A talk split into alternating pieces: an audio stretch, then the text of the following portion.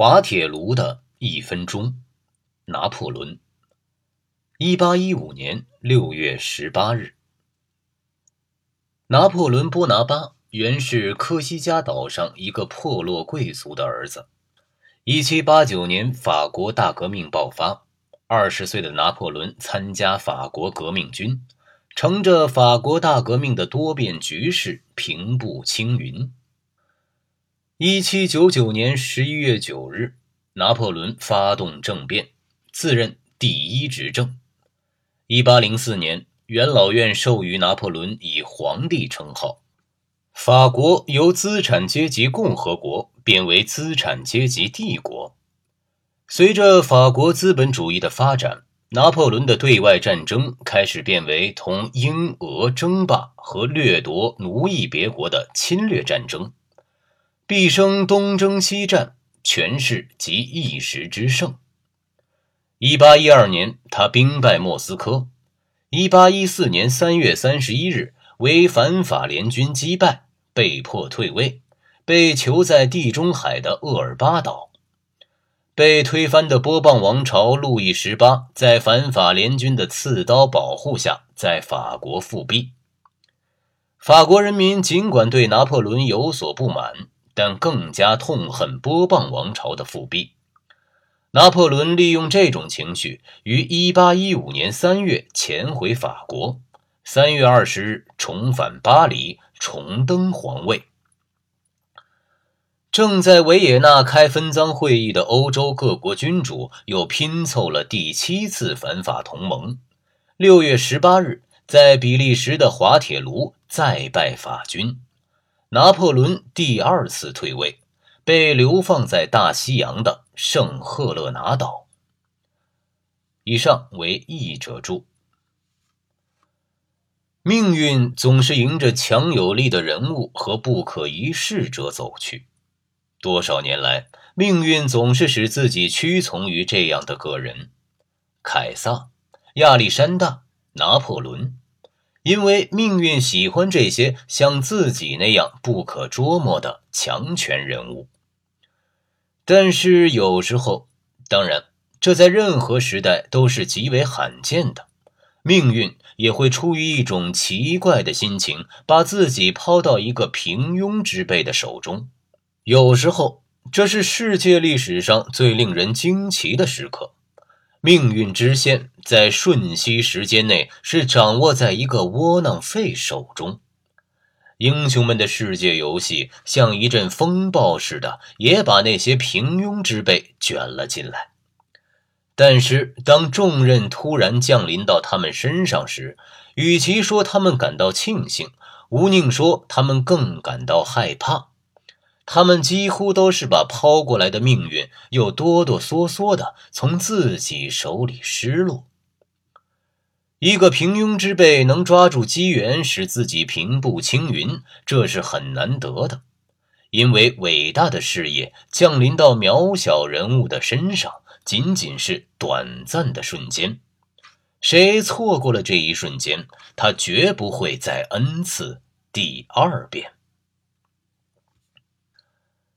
格鲁希，维也纳会议正在举行，在交际舞会、调情嬉笑、玩弄权术和互相争吵之中，像一枚嗖嗖的炮弹飞来这样的消息：拿破仑这头被困的雄狮自己从厄尔巴岛的牢笼中闯出来了。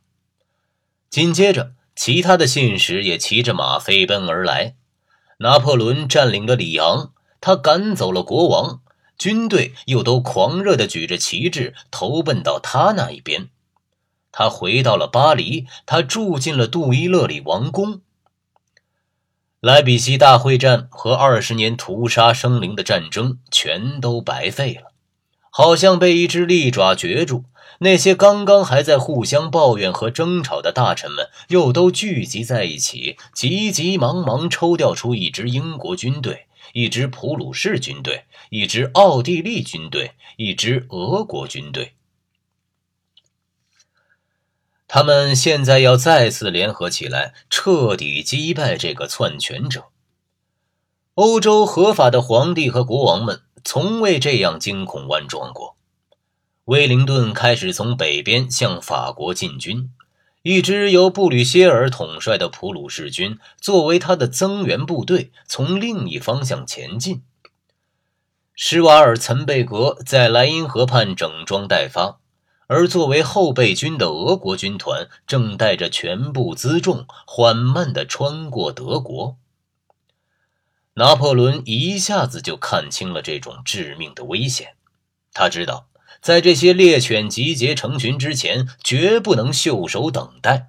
他必须在普鲁士人、英国人、奥地利人联合成为一支欧洲盟军和自己的帝国没落以前，就将他们分而攻之，各个击破。他必须行动迅速，不然的话，国内就会怨声四起。他必须在共和分子重整旗鼓，并同王党分子联合起来以前就取得胜利。他必须在富歇这个奸诈多变的两面派与其一丘之貉塔列兰结成同盟，并从背后捅他一刀以前就班师凯旋。他必须充分利用自己军队的高涨热情，一鼓作气就把自己的敌人统统解决掉。每天都是损失，每一小时都是危险。于是，他就匆匆忙忙把赌注压在欧洲流血最多的战场——比利时上面。六月十五日凌晨三时，拿破仑大军的先头部队越过边界，进入比利时。十六日，他们在林尼与普鲁士军遭遇，并将普军击败。这是这头雄狮闯出牢笼之后的第一次猛击，这一击非常厉害，然而却不致命。被击败而并未被消灭的普军向布鲁塞尔撤退。现在，拿破仑准备第二次猛击，即向威灵顿的部队进攻。他不允许自己喘息，也不允许对方喘息，因为每拖延一天，就意味着给对方增添力量。而胜利的捷报将会像烈性烧酒一样，使自己身后的祖国和流尽了鲜血、不安的法国人民如醉若狂。十七日，拿破仑率领全军到达四壁村高地前，威灵顿这个头脑冷静、意志坚强的对手已在高地上筑好工事，严阵以待。而拿破仑的一切部署也从未有像这一天那样的细致周到，他的军令也从未有像这一天那样的清楚明白。他不仅反复斟酌了进攻的方案，而且也充分估计到自己面临的各种危险，即布吕歇尔的军队仅仅是被击败，而并未被消灭，这支军队随时可能与威灵顿的军队会合。为了防止这种可能性，他抽调出一部分部队去跟踪追击普鲁士军，以阻止他们与英军会合。他把这支追击部队交给了格鲁希元帅指挥。格鲁希，一个气度中庸的男子，老实可靠，兢兢业业。当他任骑兵队长时，常常被证明是称职的。然而，他也仅仅是一位骑兵队长而已。他既没有缪拉那样的胆识魄力，也没有圣希尔和贝尔蒂埃那样的足智多谋，更缺乏内伊那样的英雄气概。关于他，没有神话般的传说，也没有谁把他描绘成威风凛凛的勇士。在拿破仑的英雄传奇中，他没有显著的业绩使他赢得荣誉和地位。使他闻名于世的，仅仅是他的不幸和厄运。他从容二十年，参加过从西班牙到俄国、从尼德兰到意大利的各种战役。他是缓慢的一级一级的升到元帅的军衔。不能说他没有成绩，但却无特殊的贡献。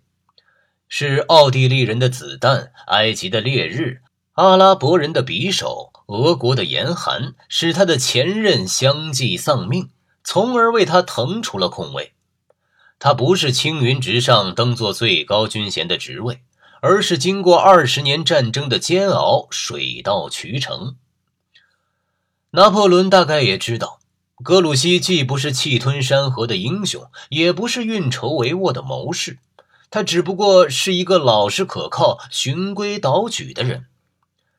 但是他自己的元帅一半已在黄泉之下。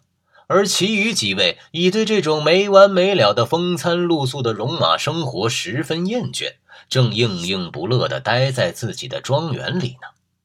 所以，拿破仑是出于无奈，才对这个中庸的男子委以重任的。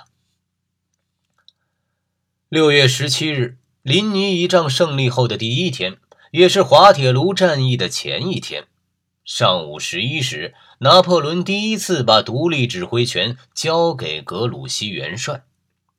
就在这一天，在这短暂的瞬间，唯唯诺诺的格鲁希跳出一位服从的军人习气，自己走进世界历史的行列。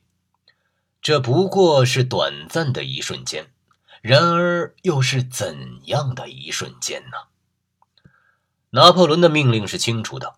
当他自己向英军进攻时，格鲁希务必率领交给他的三分之一兵力去追击普鲁士军。